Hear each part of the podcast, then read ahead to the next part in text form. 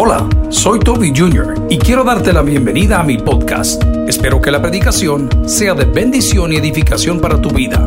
Comparte esta información con otros. Espero que disfrutes lo que Dios tiene para ti el día de hoy. Que Dios te bendiga. El peligro de abandonar la visión.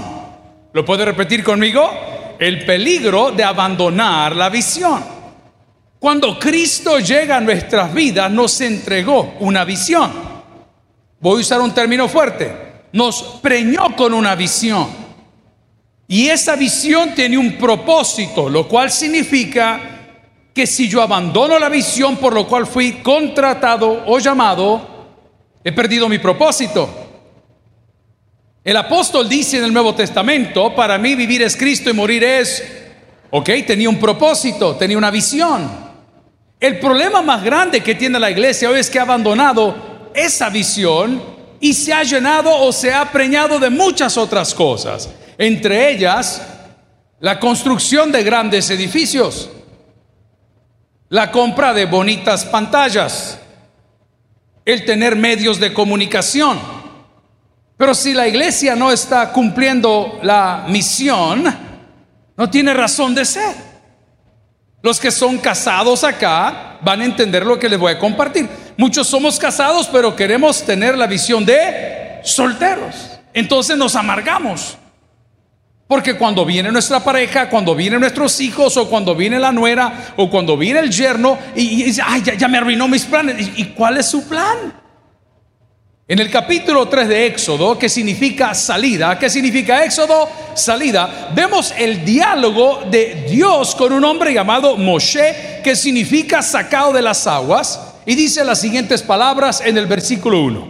Apacentando Moisés las ovejas de Jetro, su suegro sacerdote de Madián, llevó las ovejas a través del desierto y llegó hasta el monte de Orebo, monte de Dios.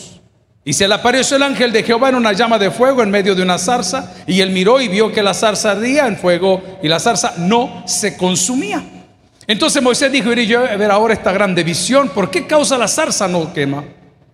Viendo Jehová que él iba a ver, lo llamó de en medio de la zarza le dijo, Moisés, Moisés, y él respondió, Oremos al Señor. Padre, ábranos al corazón. Oramos por las familias en general. Oramos por aquellos que están en fiesta, por los que viven luto oramos por los que no tienen esperanza, oramos por los privados de libertad, por el huérfano y por la viuda. Ábranos al corazón y ayúdanos a no abandonar la visión. En Cristo Jesús lo pedimos a la iglesia. Dice, amén. Pueden sentarse amigos y hermanos.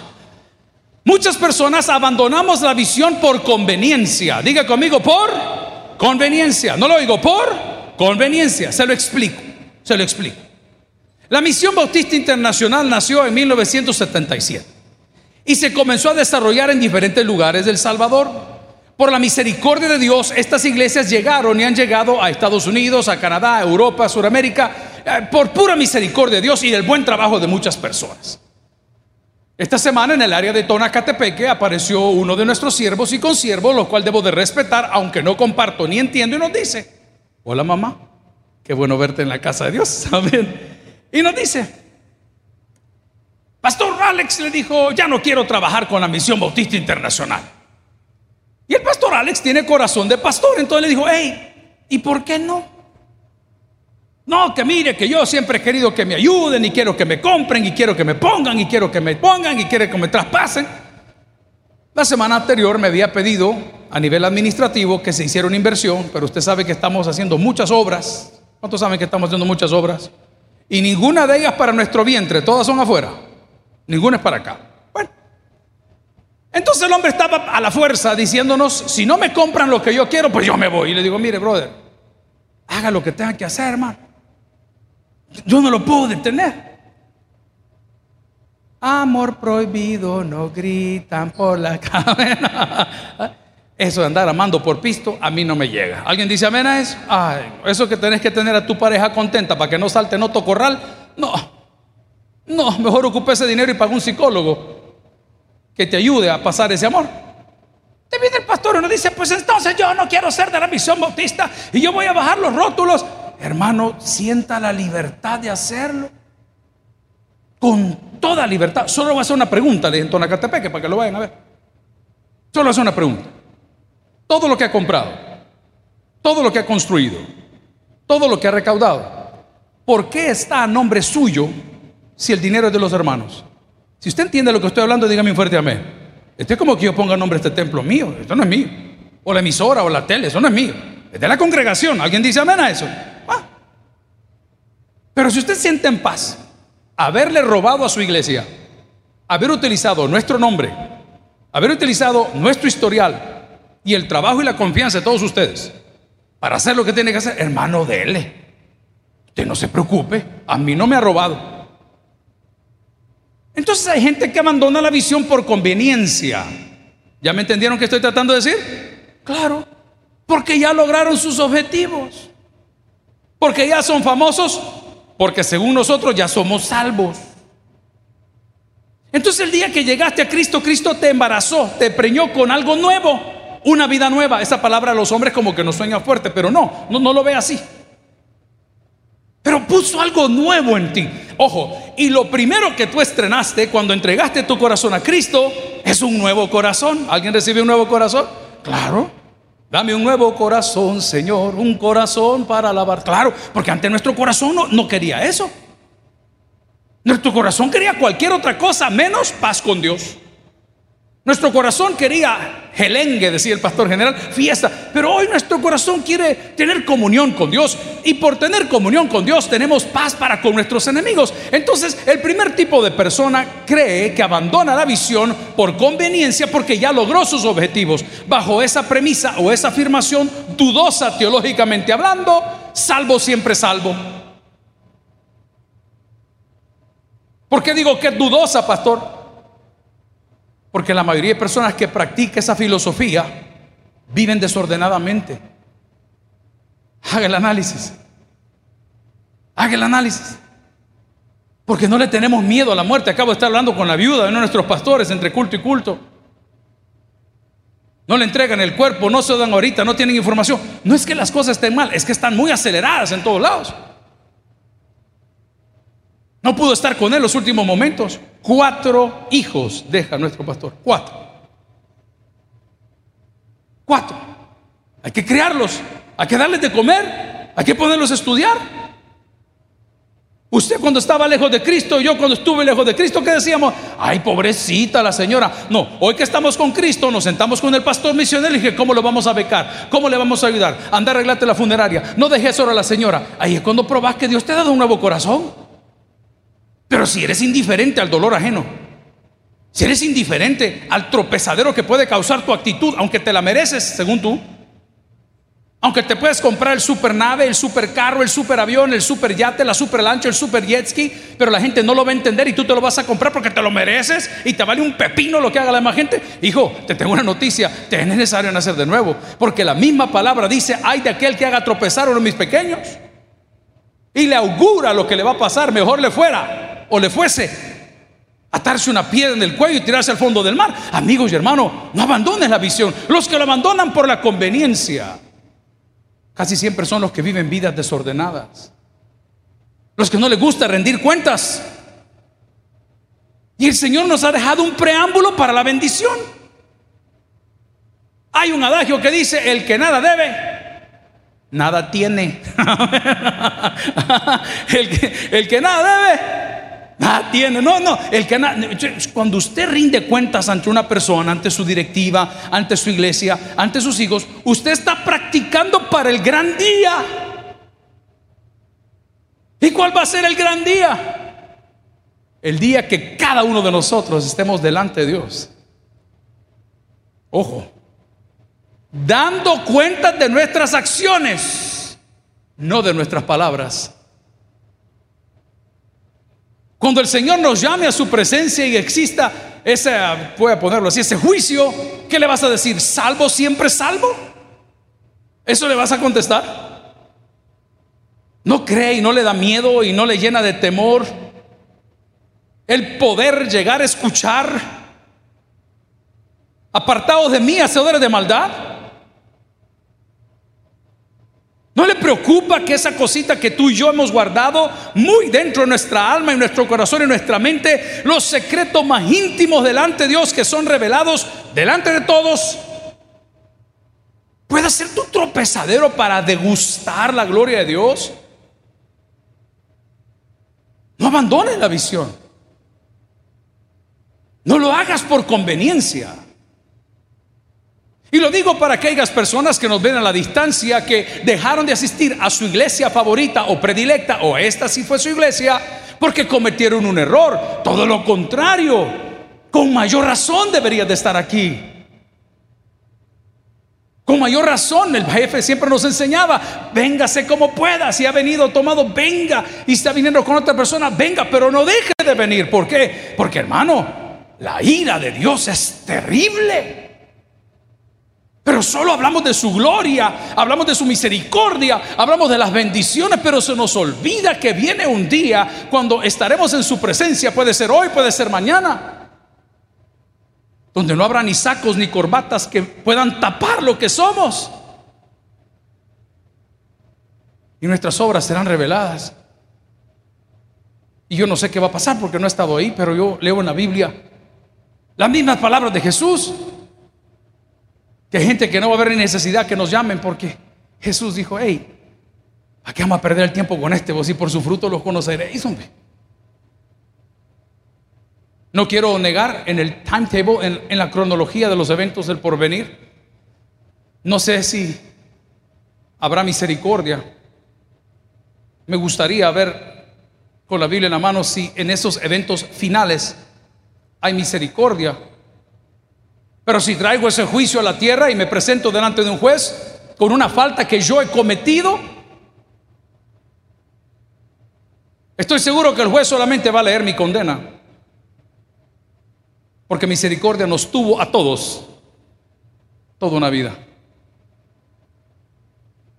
Todos los domingos, como un padre terrenal, lo estoy interpretando, Dios espera que tú vengas a su casa todos los domingos Él quiere comer contigo. Todos los domingos quiere darte un paseo por el parque de la oración. Todos los domingos quiere abrazarte y decirte, hijo, cuánto te amo. He pensado en ti toda la semana. Es más, compré estas cositas para que te lleves a tu casa. ¿Cuántos domingos lo has dejado con la cena hecha? Tenías cosas más importantes que hacer. Buscabas cualquier excusa. El clima, la pandemia, la distancia, los buses, el parqueo, el calor, el frío, cualquier cosa te aleja de la presencia de Dios sin apreciar y despreciando lo que Dios hace por nosotros. No te apartes de la visión. Dios tenía y tiene grandes planes para cada uno de sus hijos. Y cuando Dios tiene planes, hombre, las puertas de los cielos se abren sobre todas las familias. Dios nunca te va a invitar a cenar, gloria a Cristo, nunca te va a invitar a comer para que tú pagues la cuenta. Jamás. Yo tengo un amigo que tenemos ese problema. Cada vez que nos sentamos a la mesa, él no deja, no deja pagar. Y eh, es vergonzoso que ya parezco yo su hijo, que cada vez que me siento a la mesa hay tres, cuatro, cinco, seis personas. Siempre hay un gorrón ahí que no paga nada, pero siempre hay dos o tres en la mesa. Y él se levanta y el mesero dice: Don Fulano nos ha prohibido que si él come aquí, que pague alguien más. El hermano, por favor. No, no, no, no. Ese es Dios. Y no te está pidiendo que traigas nada. Es más, yo nunca he visto a Jesús recoger ofrenda. Nunca. Así que no me pongas de excusa la ofrenda para no venir a la casa del Señor. La Biblia dice cada uno ponga según haya. Pues si no, pero, pero, no ponga, hermano, relájese. Aquí no estamos para hacer billete. Aquí estamos para que usted y yo podamos comer de la mesa del Señor. Abrazar esa visión preciosa que Él tiene para nosotros y entender que los caminos del Señor son rectos. Cuando digo rectos, no digo difíciles, no, sencillos. Del punto A al punto B. Aquí vemos en Éxodo capítulo 3 una conversación. Vemos un hombre que estaba siendo retado en fe. Vemos una visión que está siendo entregada a él. Vemos una conversación clara de lo que él tenía que hacer. Y el propósito de la zarza y de la revelación de Dios era, tú liberarás, guiarás a mi pueblo para que salga de la esclavitud y me ofrezca adoración, sacrificio en el desierto. ¿Puede repetir conmigo? No hay altar sin sacrificio. Ese puede ser el sermón de las once. No hay altar sin sacrificio. Seguir la visión de Dios, no todo es fiesta. Seguir la visión de Dios, no todo son aplausos, no todo es show, no todo es el estadio Cuscatlán, no todo es el canal 17 y la radio. Seguir la visión de Dios muchas veces es doloroso, solo, frustrante. Pero en medio de la soledad y la frustración, ahí es donde tienes los mejores momentos con Dios. Hago una pregunta. ¿Cuáles son los mejores momentos que has tenido con tus hijos? Sino cuando tus hijos lloran. Se pasan agarrando los pelos todo el día porque la niña es traviesa, porque el chiquitín es, es grosero, pero cuando el niño lleva un golpe, un susto, o algo, él viene corriendo a donde, donde su papá y, y, lo abraza y el papá se le olvida todo lo que el niño es, todo lo que el niño ha hecho, todo lo que el niño ha dicho, lo abraza y usted siente que tiene comunión con él y dice, nunca había tenido un momento como este con mis hijos. Es exactamente lo que Dios está haciendo con el mundo hoy.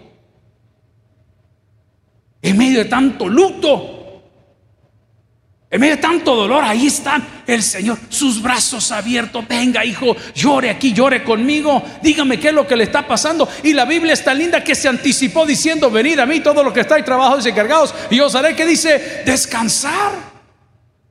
No abandone la visión. Dios tiene cosas lindas para usted, le van a ofrecer miles de otras cosas, miles de otras oportunidades, pero la misma Biblia me dice que eso es pan engañoso te va a llenar por un ratito. Yo no sé quién inventó que la comida china baja rápido. Yo no sé qué significa eso, pero si lo interpreto literalmente, fíjate que ando hambre. Ay, ¿por qué andas hambre? Es que comí comida china. ¿Ah? ¿Y qué significa eso? Es que como la comida china baja rápido. ¿A dónde baja? No sé. ¿Ah? No sé, pero baja rápido. Entonces usted está con esa actitud de, que siente, ok, amigo y hermano, lo que Dios te ofrece no va a bajar rápido, va a bajar del cielo, lo cual significa que va a permanecer. Las cosas de los hombres son efímeras. Mire, ayer me puse a ver todos los artistas musicales, ¿sí? Que han muerto y cómo murieron. Son, son genios. Ando de negro por Alfonso Sayas, que se murió. Qué terrible. Se murió. El de los verduleros, una, dos, tres, cuatro, cinco, vacaciones en Acapulco, nueve, once, doce, trece, ¿ah? Todas las películas del caballo roja, qué desgraciado, más en el infierno está podrido ese hombre. Pero voy al punto. No abandones la visión por conveniencia. Dos, no abandones la visión por un engaño. Todos mentimos en alguna forma, hermano, todos engañamos. Hay mujeres en la casa de Dios, para que me entiendan más o menos. Niña, qué lindo verte. Y no siente el corvo que le atravesó el pecho desde el momento que la vio. Cuando le vio sus aretes de bambú. Atravesa. ¡Ay! Y mire, y entre más bolas tienen, más hipócritas son. Oiga aquel, por eso solo sale con acabadas. ¿Ah?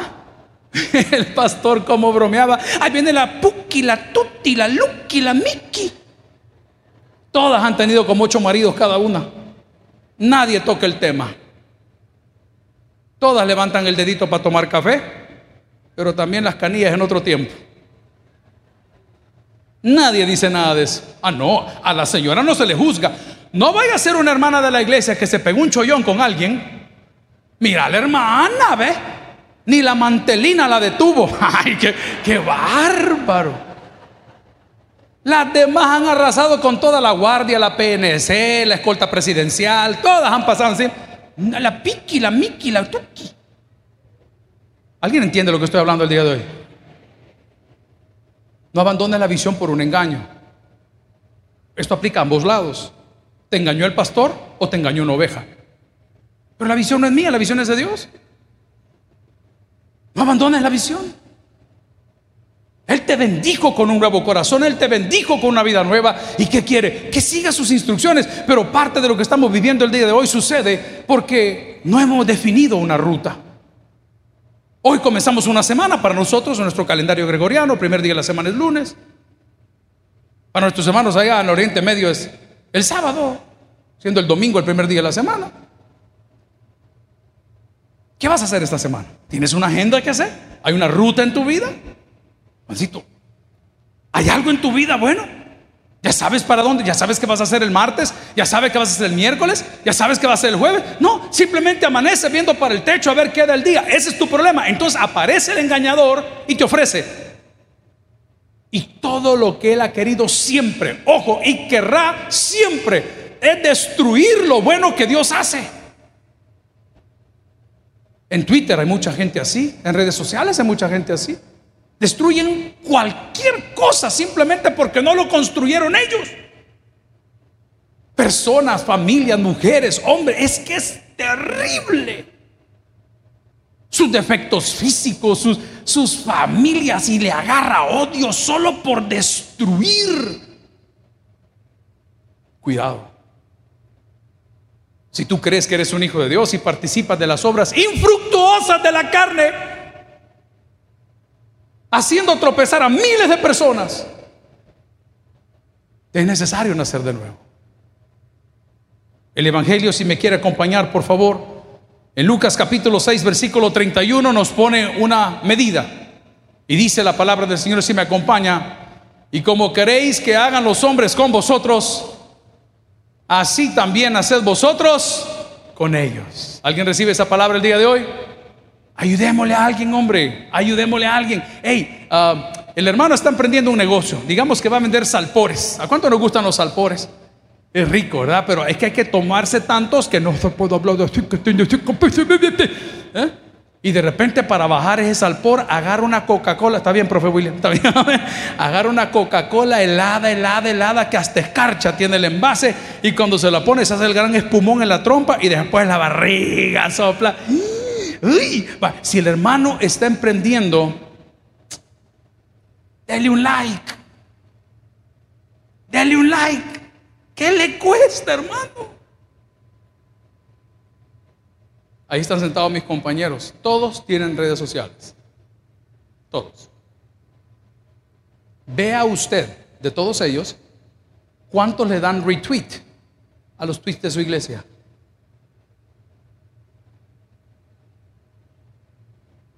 Pero de aquí se hartan.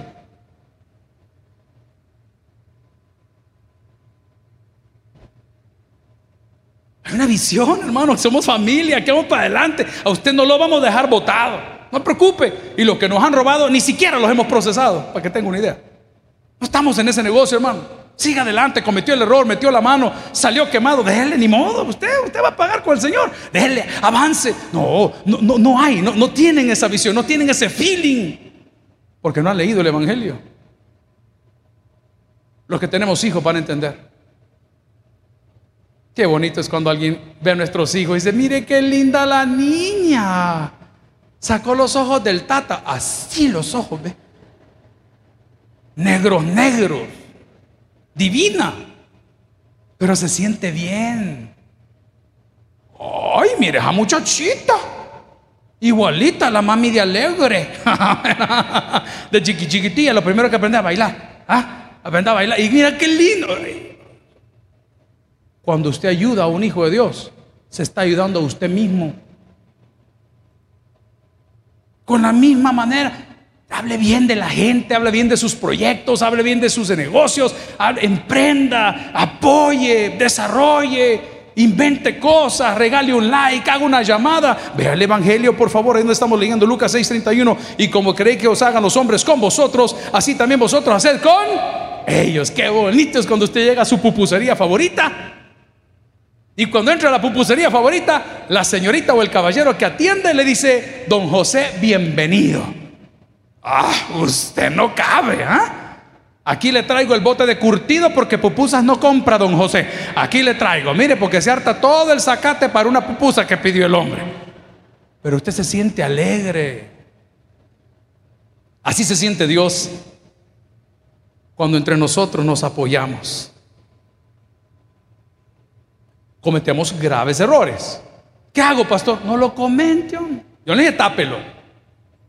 No dije eso. Pero no lo comente. Si no le pregunta, ¿qué decía mi papá? Ese consejo me llega. Te vas de aquí por la falta que cometiste. No vamos a tocar tu falta. Pero si a mí me preguntan, yo lo digo. ¿Anas?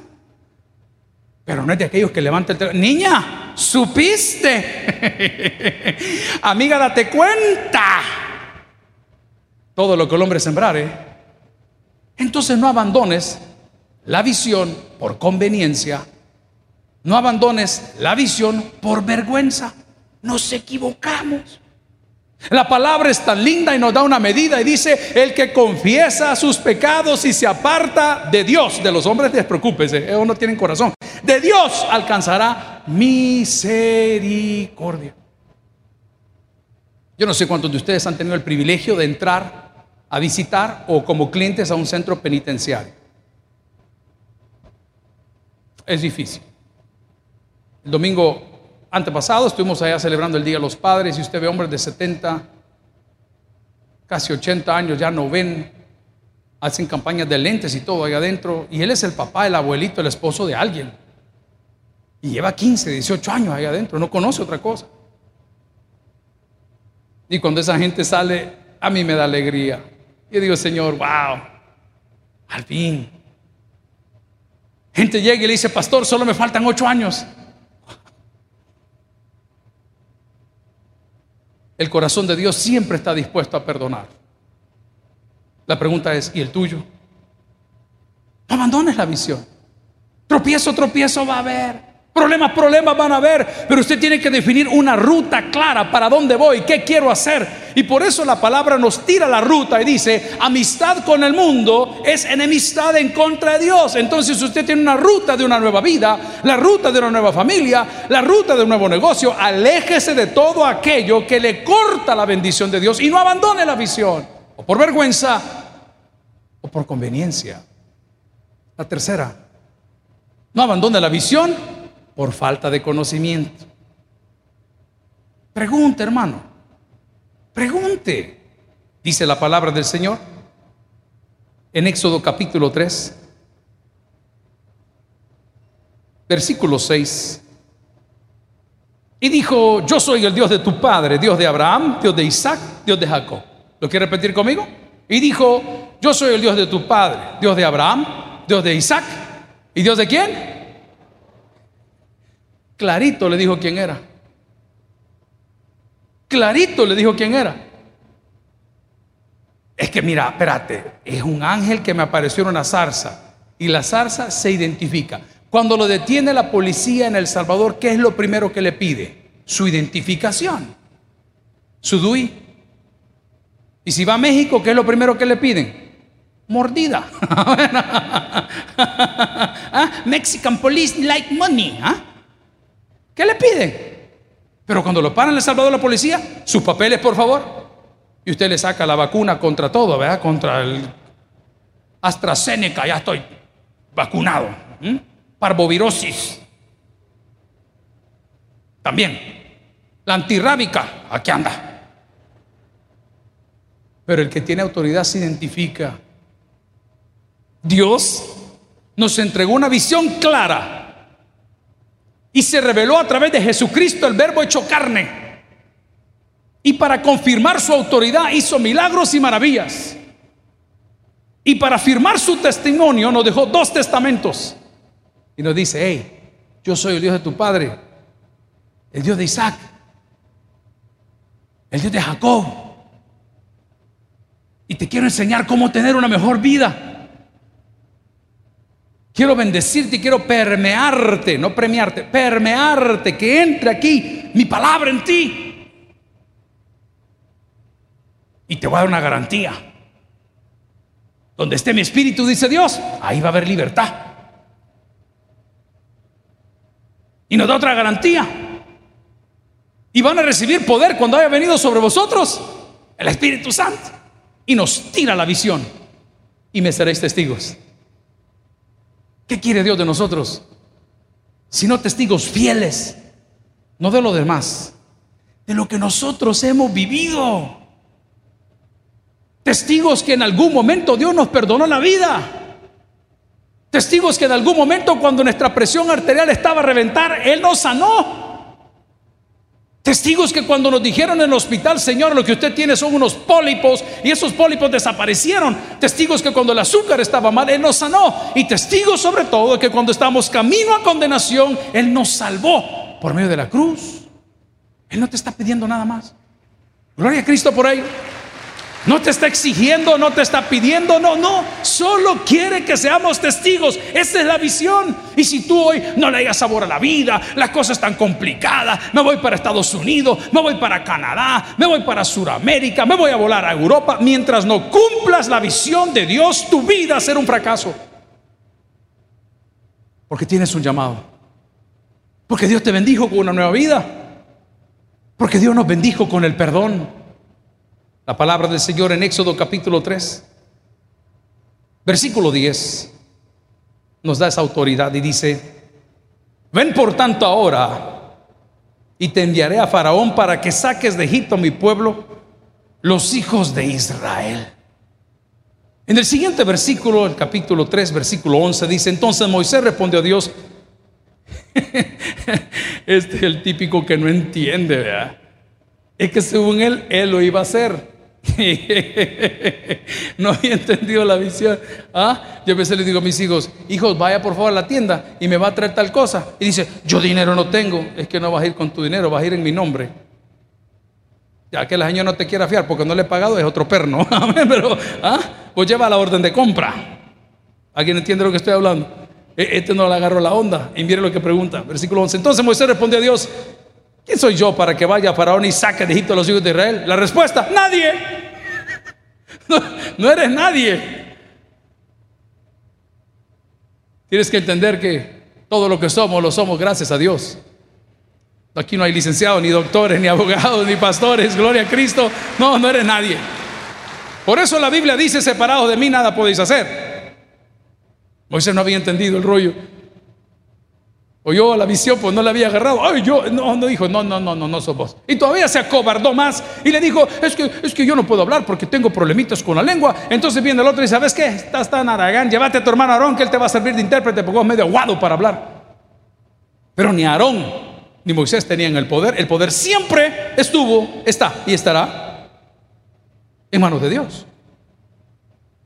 Entonces, no abandones la visión por falta de capacidad. Porque Dios quien te capacita. Ay, pastor, yo no creo que pueda hacerlo. Es que usted nunca va a poder, ni yo. Todo lo puedo en Cristo que me fortalece. Esa es otra cosa. Ahí donde yo me voy, gloria a Cristo, me voy en esa línea. No abandone la visión por falta de capacidad. ¿Qué decía nuestro pastor? Acuérdense que el pastor era rápido para predicar y para hablar. Y, si te preguntas si podés hablar inglés, ¿qué le vas a decir? Yes, yes. Y probablemente usted no habla inglés. Pero cuando el superior vea en usted ese corazón maravilloso, esa buena actitud, esa gana de abrazar esa visión, aunque cometa las grandes burradas. Al igual como nuestro jefe nos capacitó a nosotros, va a decir, hombre, déjalo que avance, hombre, verate, ya, ya, va, ya va a aprender. Porque Dios es grande en misericordia. Amigos y hermanos, si corre conmigo a 2 Timoteo, capítulo 3, va a entender qué es lo que le estoy tratando de decir. Muchos de nosotros el día de hoy abandonamos la visión porque no hemos entendido que vivimos tiempos peligrosos.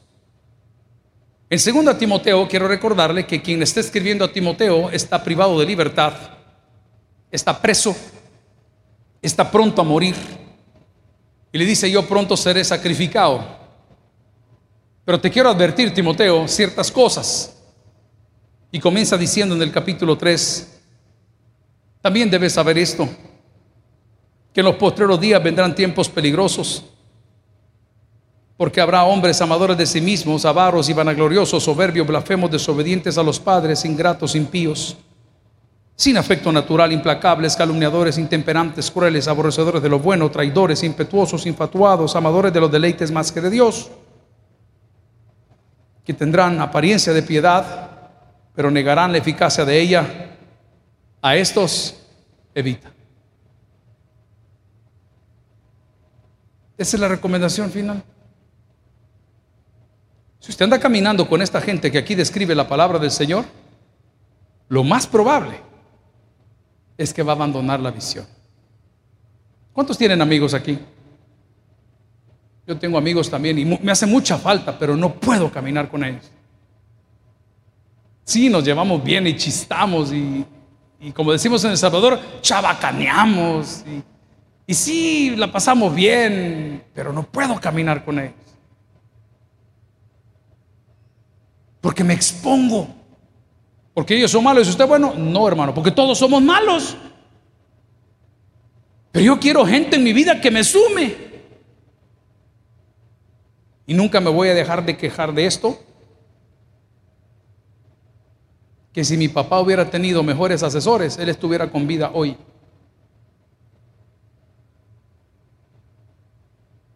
Pero se rodeó de aduladores. Gente que le aplaudía las necedades.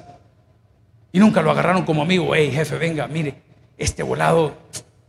Hombre, bajémosle a esto, hombre, mire, arreglémoslo de esta forma. Pastor, ¿se acuerda que usted dijo? No. ¿Quiere que pruebe lo que estoy diciendo? Analice todos los asistentes que tuvo en el púlpito, ¿dónde están? Ahí se la dejo. Se rodeó de la gente equivocada. Yo tengo miles de defectos mayores que los de mi padre, 20 veces más. Y él siempre me advertía y me decía, no se te olvide, que no es lo mismo estar hablando a tu edad que cuando tengas la mía. Uy, eso a mí me golpeaba. No se te olvide. Que no es lo mismo que te estén tocando la carita a tus 30 años, me dijo, que a los 70. No se te olvide. Te metes en esa cama, de esa cama no te levantas. No se te olvide, toda la vida. Pero ¿qué sucedió? Las cosas peligrosas nunca están fuera, las cosas peligrosas están aquí adentro. La gente peligrosa no es la que asalta, es la que te celebra tus necedades. La gente peligrosa no es la que anda armada, es la que chambrea contigo. Esa es la gente peligrosa.